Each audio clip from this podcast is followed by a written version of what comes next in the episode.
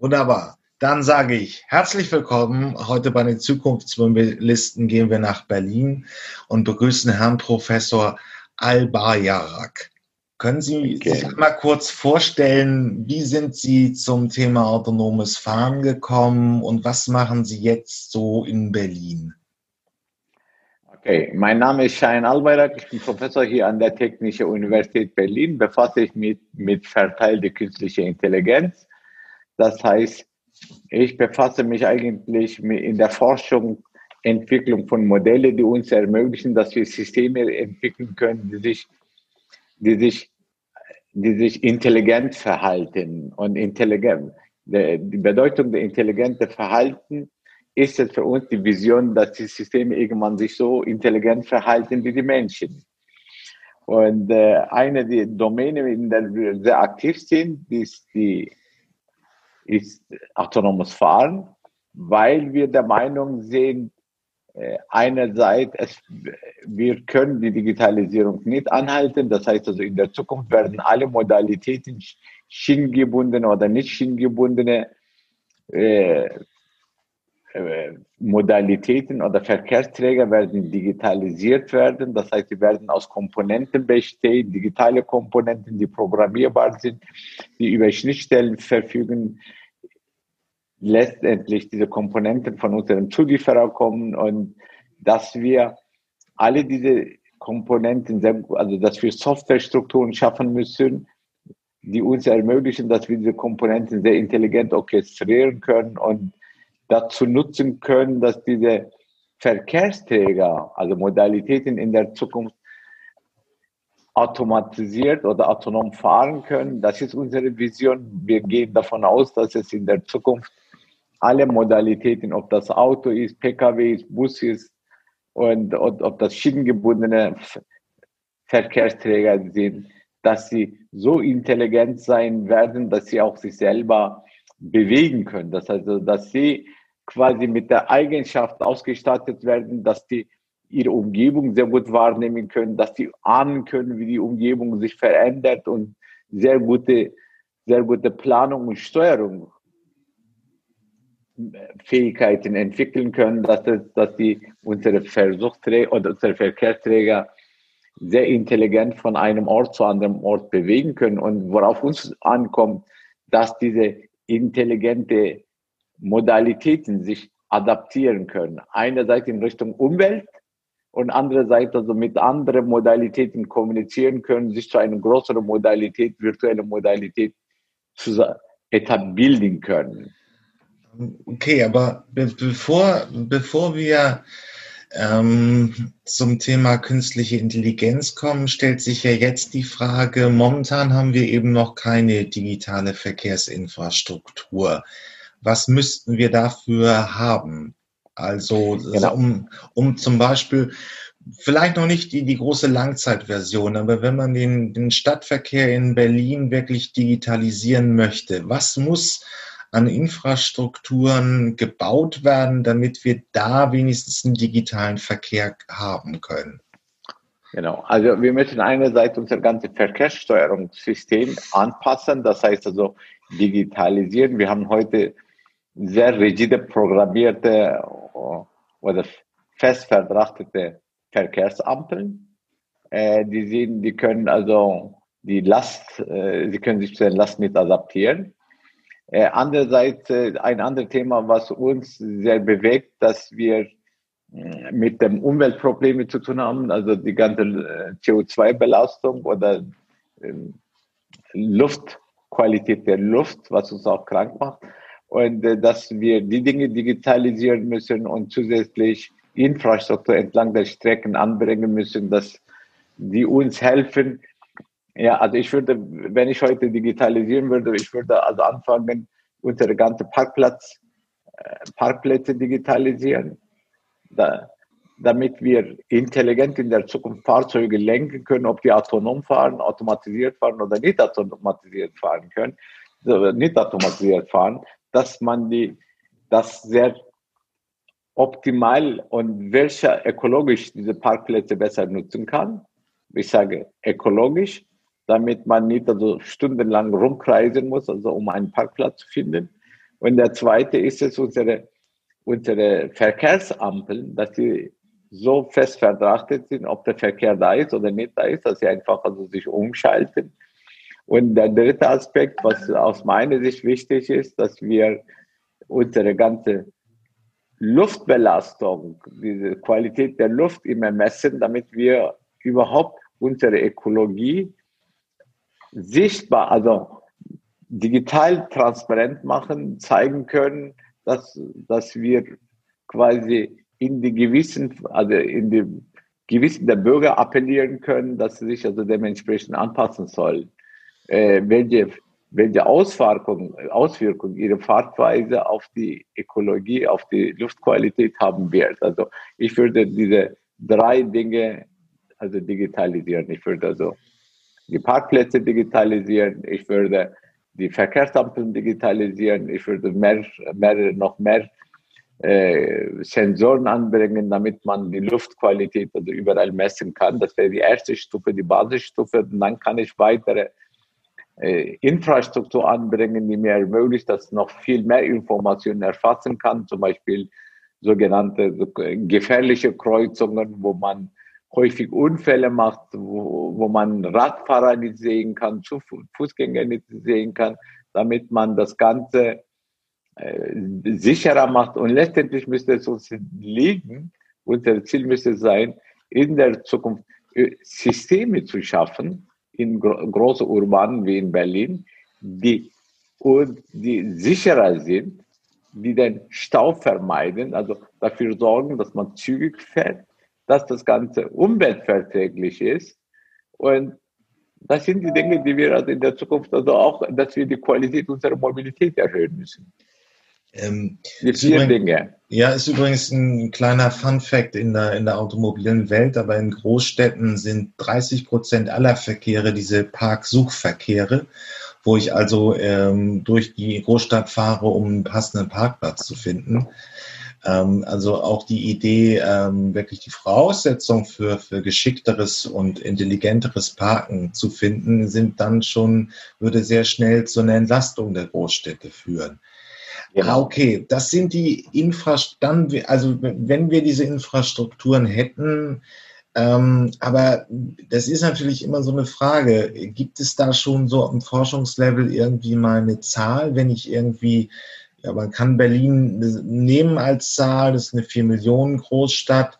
Wie viel würde das kosten, diese, diese drei Voraussetzungen etwa ähm, zu implementieren?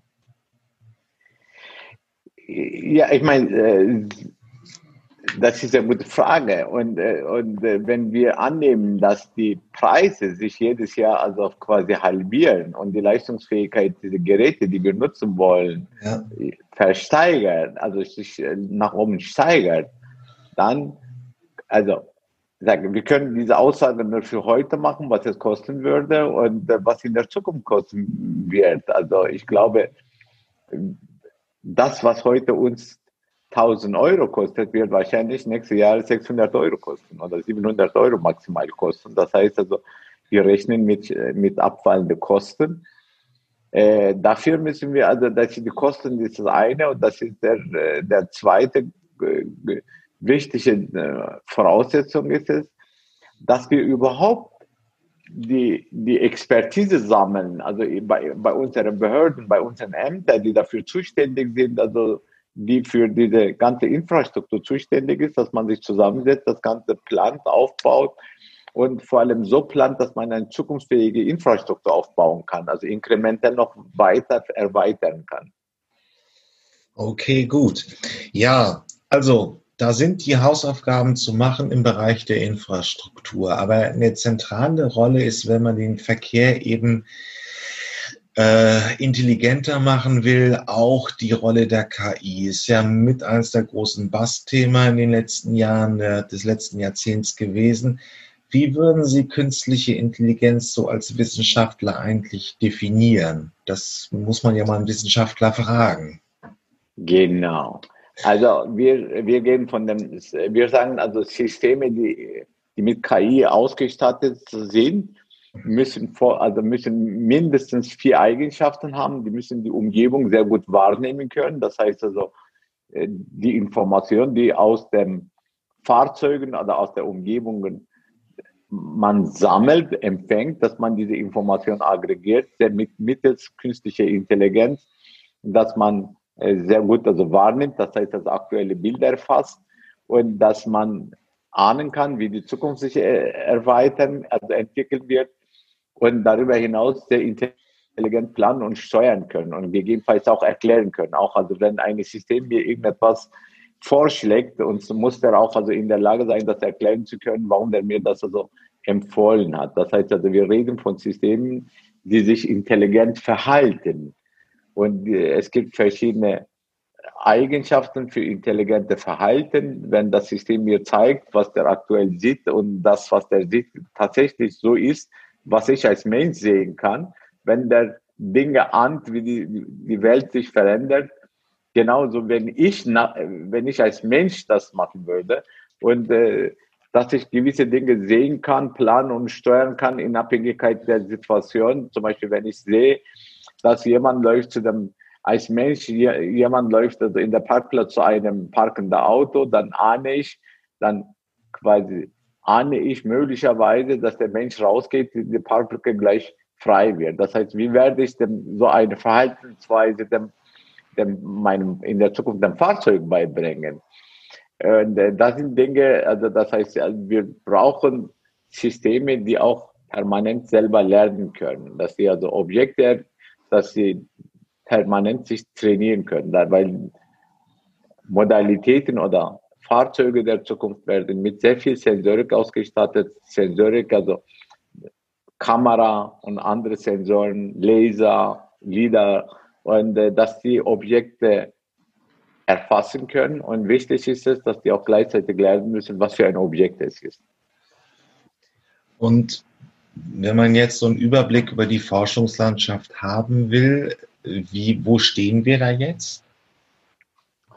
Also das, äh, es, es, die Frage kann man, also kann man äh, eigentlich zwei Fragen stellen. Wie, wo ist man grundsätzlich bei Grundlagen der künstlichen Intelligenz? Und da ist man ziemlich weit. Und wo, wie weit ist man das bei der Anwendungsdomäne Auto oder Automotive äh, oder Autoindustrie? Das ist eine zweite Frage. Und äh, grundsätzlich bei künstlicher Intelligenz, man ist dabei, also man, man man ist ziemlich gut unterwegs, also Modelle zu entwickeln, diese, diese Modelle mit sehr viel intelligente Verfahren, das heißt maschinelles Lernmethoden auszustatten, dass die Systeme lernen können, dass sie von vornherein sich intelligent verhalten können und dass diese Modelle mit der Zeit sich selber trainieren können und äh, dass man auch die von draußen mit dem Wissen versorgen kann, annotierte Daten.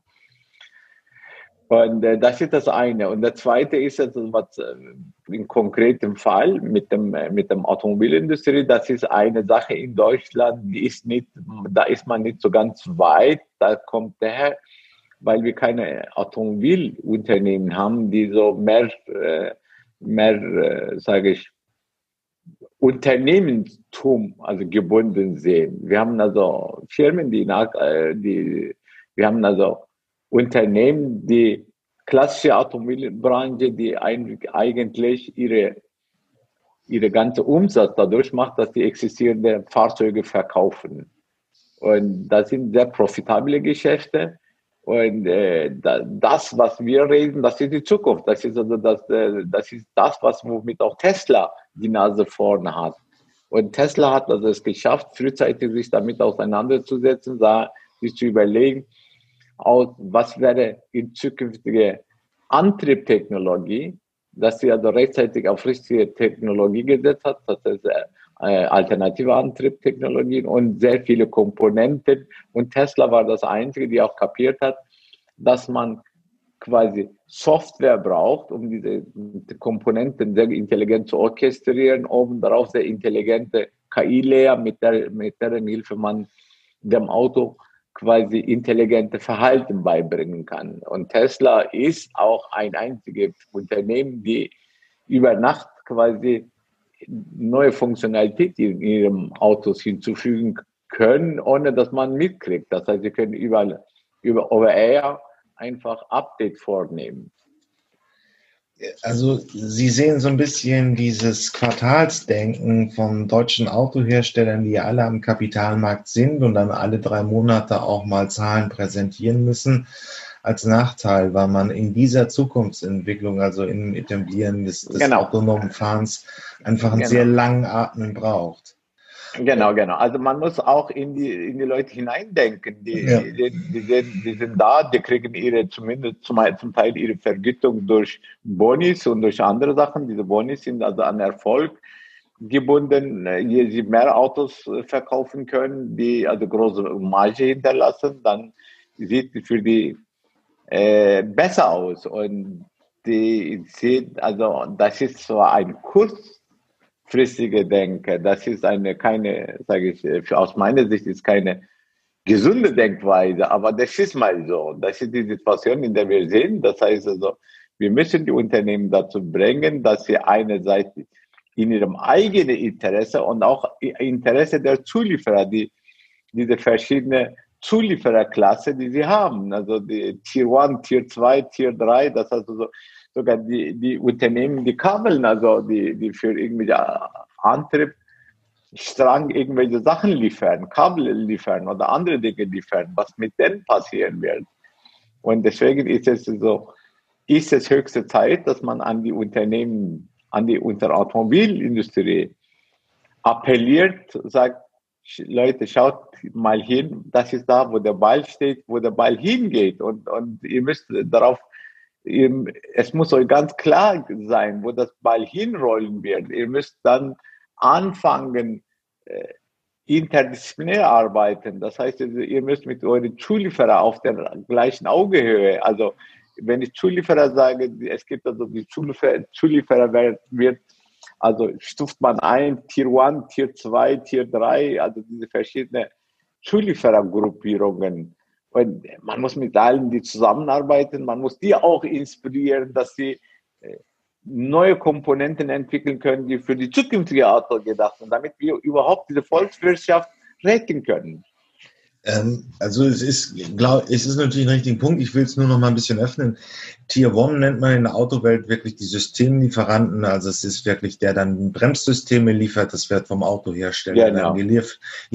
Tier 2 ist ein bisschen, das sind die Komponenten und äh, für die, das Bremssystem Tier 1 sind wirklich Schraubenproduzenten oder äh, ja. Äh, Metallschneiden, so das für die Bremse.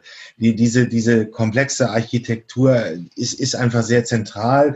Es arbeiten in Deutschland nur 720.000 Menschen bei den Autoherstellern, aber am Auto insgesamt hängt bis zu 5 Millionen und dann 26 Prozent vom Exportvolumen. Wir sind sehr, sehr stark also abhängig vom Auto. Das war jetzt im Prinzip das mit Fakten unterfüttert, was Sie gesagt haben. Aber ja, wenn, wenn man es dann konkret machen würde und wenn wir schon mal den Punkt sind, welche Zulieferer würden, wo, wo entstehen dann da neue Chancen ah. für Zulieferer oder für neue Unternehmen? Also was, also, was müsste als Komponente gebaut werden für das autonome Auto der Zukunft? Ja, also die müssen weg, also die müssen sich überlegen, wie ihre Komponenten in der Zukunft anderes aussehen können, digitaler sind und, und mit KI-Methoden ausgestattet sind, intelligent sind, dass sie auch in dem neuen Bild, das heißt, das neue Bild ist es für mich, das Auto der Zukunft oder der Fahrzeug oder der Verkehrsträger der Zukunft, da, da genutzt werden können. Und sage ich, das heutige Geschäft ist ein Auslaufgeschäft. Das wird irgendwann, das nimmt, also, das wird runterstagnieren, irgendwann ist es also gegen Null. Das heißt, die müssen jetzt eine Strategie entwickeln und sagen, okay, wie kann ich also das aktuelle Geschäft noch weiterhin aufrechterhalten, damit ich die, Autom die Automobilbranche beliefern kann. Auf der anderen Seite, wie sieht das Produkt der Zukunft für mich aus? welche Eigenschaften wir da haben, wie, wie ist mein Plan, das zu entwickeln zu können. Und äh, das ist, das ist, äh, das ist eigentlich der Haupt, Haupthausaufgabe. Und damit müssen Sie sich befassen. Die Frage ist jetzt, sind unsere Zulieferer alleine in der Lage, das machen zu können? Ich würde sagen, nein, da muss denen geholfen werden.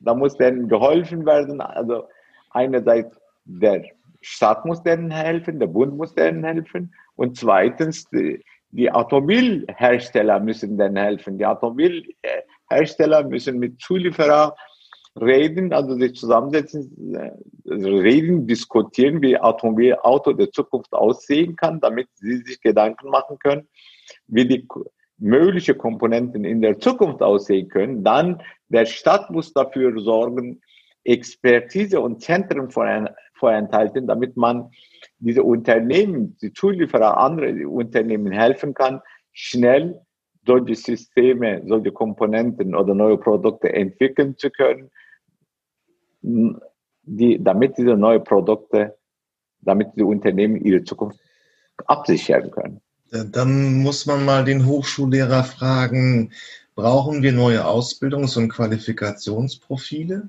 Und wenn ja, was müsste der Staat dann, dann jetzt machen? Also müssten neue Studiengänge kommen und wenn ja, in welchem Bereich und wo? Ja klar, wir brauchen einerseits neue Studiengänge, eine, also wir müssen neue, neue Leute bilden, die sich nicht mit Blech auseinandersetzen, die vor allem mit anderen Aspekten, das heißt also mit mehr digitale Komponenten aus, eine andere setzen, das ist das eine. Und zweitens, was ich glaube, es ist wichtig, dass in Deutschland wir keine Anwendungszentren für Mobilität der Zukunft etablieren müssen als Anlaufstelle, wo wir, wo wir Reallabore aufrecht, äh, also Reallabore bereitstellen können, wo wir ein, ein Begegnungsort, die Unternehmen da hinkommen können, sich informieren können, ihre Ideen mit dem Experten diskutieren können, von den Experten dann geholfen werden kann, wie der Roadmap aussieht, wie ihre Ideen umgesetzt werden können und äh, konkret dabei mitzuhelfen, dass diese Ideen tatsächlich auch umgesetzt werden können, Infrastruktur aufrechterhalten, dass deren Ideen getestet werden können, deren Ideen mit Modellen, mit Daten also äh, gefuttert werden können. Und das sind die Dinge, die uns also, äh, die wir dringend machen müssen. Also ich bin, ich bin ziemlich optimistisch, was, was äh, in Deutschland passiert. Und der Herr Scheuer hat rechtzeitig erkannt mit seinen Testfeldern äh, sehr gute Initiativen also initiiert. Jetzt muss er der nächste Schritt machen, also große in großen Metropolen wie in Berlin oder wie München, wie Hamburg, was auch zum Teil geschieht, die Testfelder also weiter auszubauen in Richtung Zentren, damit man diese Zentren nutzen kann, ein Begegnungsort, damit man einerseits die Industrie also vernetzen kann dort, die Wissenschaft vernetzen kann, die Gesellschaft reinbringen kann und äh, damit man die Ziele erreichen kann, tatsächlich diese Probleme lösen kann. Sonst droht uns, also wie Sie gesagt haben, ein großes Problem, dass wir sehr viele, dass, dass wenn diese Volkswirtschaft Automotive zusammenbrechen würde, das würde der, für uns ziemlich große Schaden hinterlassen, die wir ja. wahrscheinlich nicht so einfach abwandeln können. Ja, das ist richtig. Wir sind sehr stark vom Auto abhängig. Aber dann kommen wir ja jetzt praktisch schon in die reale Welt. Also es gibt ja nun, es gab schon seit 2016 auch wieder in Berlin den Olli auf dem EUREF Campus. Es war noch ein sehr einfaches Modell. Wir haben jetzt den Modellversuch auf der Straße des 17. Junis in Berlin wo man sehen kann, ähm, wie autonomes Fahren so ein bisschen in der Praxis ist. Äh, wenn ich eine Tendenz sagen würde, werden halt noch viele Modellvorhaben so organisiert, dass man praktisch äh, im, im Randlagen von Großstädten aktiv ist. Wo steht jetzt wirklich, sagen wir mal, für Normalbürger dieses Feld? Man kann auch nicht wirklich in die Großstädte rein, auch nicht in den komplexen Verkehr. Was ist aber gegenwärtig schon möglich? Also gegenwärtig laufen verschiedene Versuche. Es läuft in, in Hamburg, es läuft in München, es läuft in Berlin. Ja, wir müssen äh, versuchen, Verkehrsträger zu etablieren, also Verkehrsträger als Versuch, also Versuchsträger als Verkehrs, äh, Verkehrsfahrzeuge zu etablieren, die tatsächlich die, die Fahrzeuge sind, die heute in der Praxis genutzt werden können. Das, was Sie mit Olli gesagt haben, das war ein kleines Spielzeug, also der äh, mit fünf oder zehn Kilometer, also fünf Kilometer pro Stunde fuhr. Und das ist, das war okay. Das war okay. Das war eine abgeschlossene Umgebung. Aber wir brauchen Verkehrsträger, die tatsächliche Verkehrsträger entsprechen, die sich sehr intelligent verhalten und dass, dass wir der Gesellschaft, unsere Gesellschaft davon überzeugen, dass diese Verkehrsträger tatsächlich sicher sind, zuverlässig sind und wir müssen dann Akzeptanz gewinnen. Das heißt also, die Bürger müssen das annehmen. Deswegen müssen wir, sind wir darauf angewiesen, möglicherweise dieses, diese Versuchsfelder noch weiter zu erweitern, nicht nur die Protokollstrecke eines Staates äh, mitzunehmen, sogar verschiedene Lebensräume, Lebensräume, wo, wo, wo Shopping stattfindet, Lebensräume, wo gearbeitet wird, Lebensräume, wo, wo, sage ich, verkehrsberuhigte Gegenden, Straßen sind, wo Menschen wohnen. Und wir müssen alle diese über Strecken, also in der Zukunft, Versuchsfelder, Testfelder definieren, wo wir über alle diese Lebensräume gehen und dann zeigen, dass wir Systeme entwickeln können, dass die tatsächlich zuverlässig sind, die umweltverträglich sind, die dem Umwelt sich adaptieren können, die uns also das Leben erleichtern. Also ich meine, das Leben erleichtern auch für nicht autonomes Fahrzeuge. Ich kann, wenn ich Parkplätze also digitalisiert habe, kann ich also die Informationen bereitstellen, wo die Parkplätze frei sind oder frei werden. Da kann, da können auch konventionelle Autos das nutzen. Anstelle x mal also sich im Kreis zu drehen, also dann können sie gezielt irgendwo hingelenkt werden, wo tatsächlich 100 Prozent der Parkplatz frei wird oder frei ist. Ähm, ja, und wie sieht's jetzt aus mit der, also wo man praktisch die, die Gesellschaft einlädt, sich diese neue Technologie anzuschauen? Wie sind da so die ersten Erwartungen? Es kursierte auch zugegebenermaßen sehr schlechte Beraterstudie schon im letzten Jahr, dass 50 Prozent der Deutschen diese Technik nicht akzeptieren würden. Äh, das war nicht repräsentativ, aber wie sind so die Hemmnisse, ja. diese Technik zu akzeptieren oder wie würden Sie es, wie würden Sie es praktisch verkaufen der Allgemeinheit? Also wir müssen diese, diese Technologien erlebbar machen. Wir müssen zeigen, also wir müssen erlebbar machen, heißt also, ich nach mir gehen würde, ich würde eine Bus, normale Verkehrsbus, also was von auch was hier für den Transport genutzt wird, für von unserem BVG oder von anderen, ja. Digitalisieren, ich würde normales äh, PKW digitalisieren, ich würde kleine Minibusse, also digitalisieren, unterschiedliche Verkehrsträger digitalisieren und ich würde diese Verkehrsträger tatsächlich also rumfahren lassen, also auf die Strecke hier, sage ich nicht nur auf der Straße 7. Juni, sondern also, sondern also auf Kudam, also hier äh, die Hardenbergstraße runter in Richtung Kudamm, ja, auf der Kudamm hin und hoch und runter und vor allem der Gesellschaft zu zeigen, was für einen Nutzen das hat, dass die Dinge zuverlässig sind.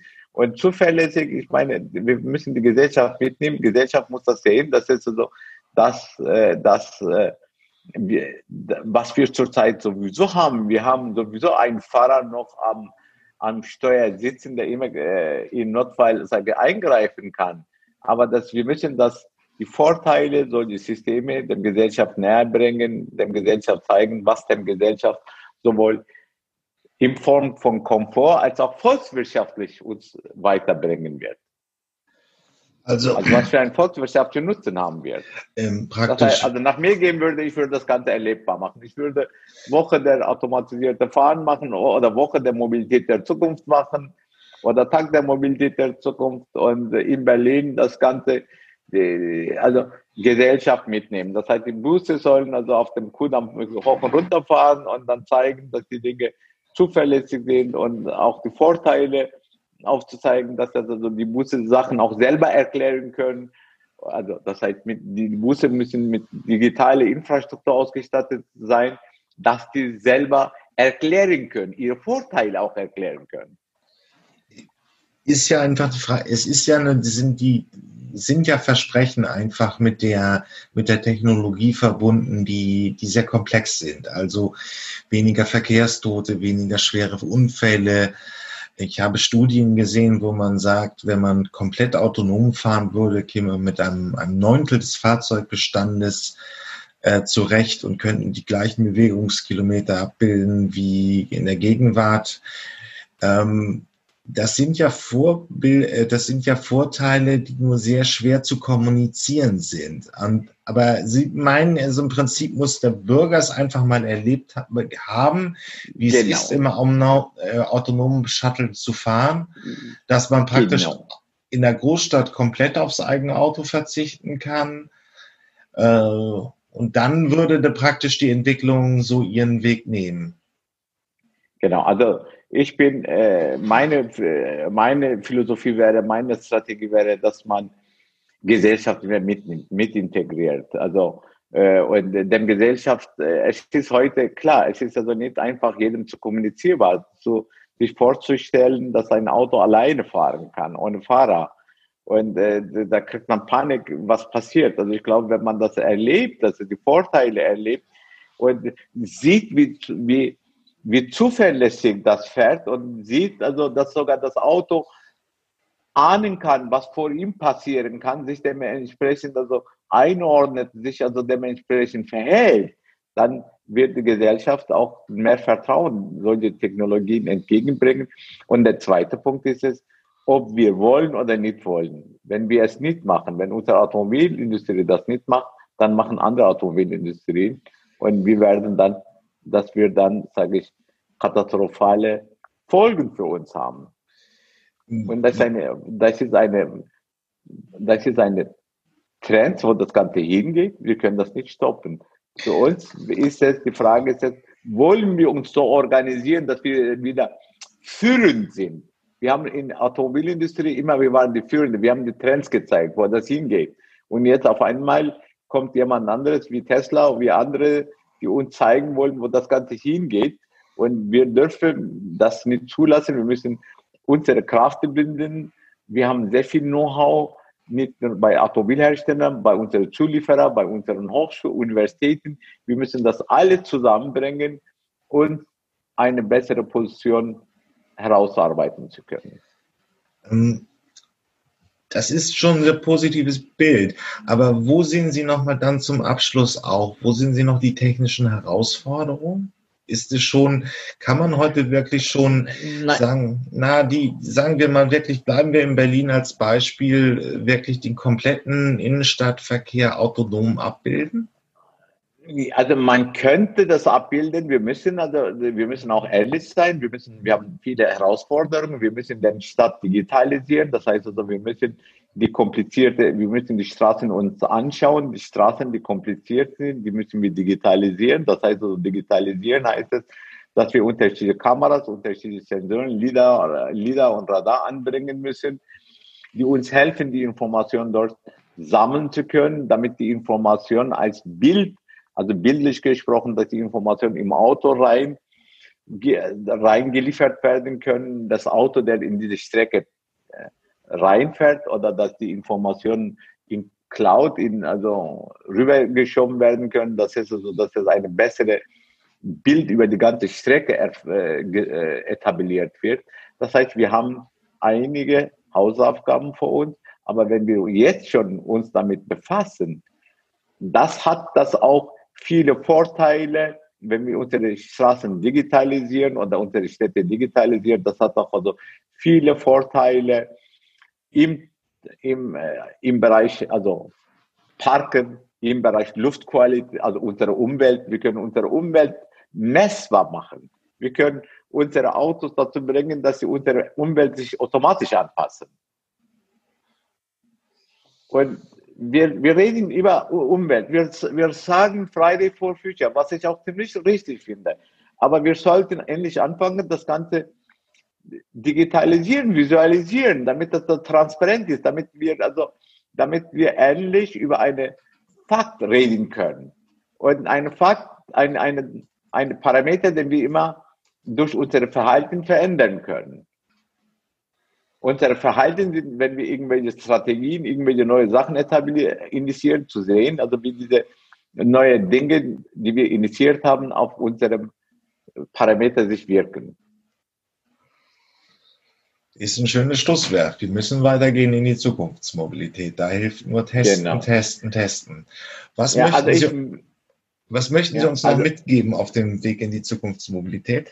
Also wir müssen, Zent, also wir müssen Zentren etablieren in Deutschland, in verschiedene Ballonräume, Zentren für äh, Zentren, also für angewandte KI, äh, also angewandte KI in der Mobilität der Zukunft. Wenn ich Mobilität der Zukunft sage, das heißt, wir müssen uns Intelligenzmodelle befassen, Intelligenzmodelle entwickeln, die selber lernen können, die auch die Dinge erklären können, die also für unterschiedliche Modalitäten, ob das Auto ist, Bus ist, äh, kleine Minibus ist oder, oder äh, eine U-Bahn ist, also in die, solche Dinge also rein äh, eingesetzt werden können und dass man Infrastruktur vorenthält, dass das, das Ganze erlebbar gemacht wird. Und vor allem, was wir brauchen in Deutschland, wir brauchen eine neue, wir müssen die Entstehung von Hightech-Unternehmen fördern. Das heißt also, für, damit wir autonomes, für autonomes Fahren brauchen wir neuartige Hightech-Unternehmen, die sich mit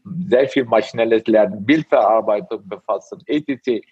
Und dann Unternehmen, die entstehen müssen. Aber damit die entstehen können, die brauchen Daten, die brauchen Modelle. Und das kann man über solche Versuchsfelder oder Labore sammeln, den Leuten diese Unternehmen zur Verfügung stellen, damit die Produkte entwickeln können. sowohl diese Produkte können für unsere lokale Markt genutzt werden, als auch für internationale Markt genutzt werden.